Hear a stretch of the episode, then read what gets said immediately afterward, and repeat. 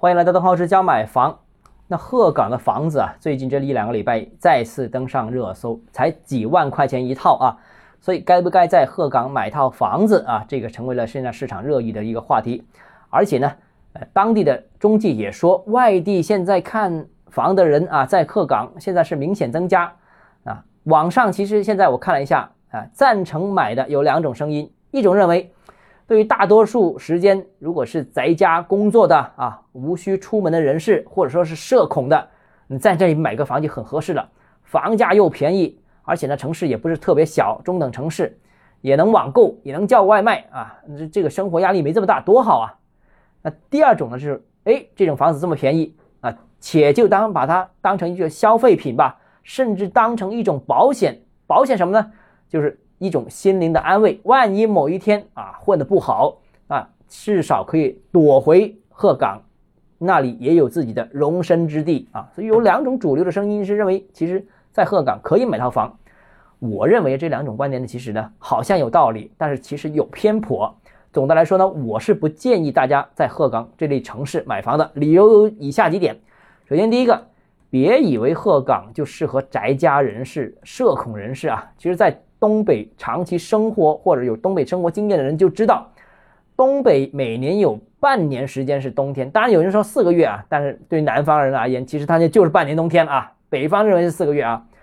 你看，偶尔出门呢，你肯定要穿好多好多的衣服，那几乎是半年接触不到太阳。接触不到太阳的意思是什么？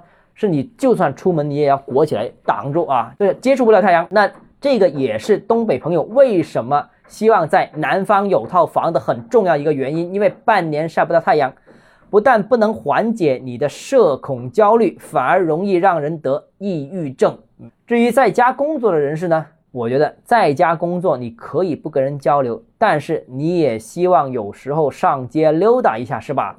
不是一个完全一年三百六十五天彻底在家的这样一个状态啊。第二个呢，就是东北的。管理水平啊，这个很多的城市管理水平和人文环境，在国内呢，其实大家心里有数，相对落后。这一点，其实我之前曾经写过一篇关于东北的亲身的游记啊，大家可以在公众号搜一搜啊。这个我曾经写过一篇，前一段时间上面有谈过，这里就不赘述了。反正是亲身经历，反正呢，投资不过山海关啊，这个不是两三个人总结出来的段子。如果不信的话，你其实可以在那边租房子。住试一下，如果真的能容忍这里的管理方式和人的沟通的方式的话，你再买其实也不迟，没那么着急啊。我觉得第三个呢，就是房价涨不涨呢？啊，要用的时候能不能卖，这个也是很关键。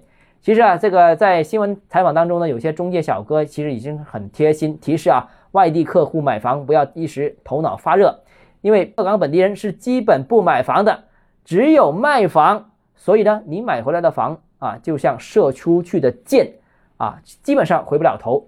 如果你买了之后后悔想卖出去，是很难卖的啊。如果你决定到鹤岗生活也罢了，但是如果你是只是把这套房子存着，我就觉得大可不必，因为这里的房价根本就不涨啊，说不准以后人口继续流出之后，鹤岗的房子还会进一步下降，因为这里的出生率就很低，人口又持续流出。所以现在不着急买，你有一天真的需要的时候再买，我觉得也不迟啊。第四，买来养老靠不靠谱啊？哎，这个明天接着跟大家讨论啊。如果你个人购房有其他疑问，想跟我交流的话，欢迎私信我或者添加我个人微信，账号是教买房六个字拼音首字母小写，就是微信号 d h e z j m f。我们明天见。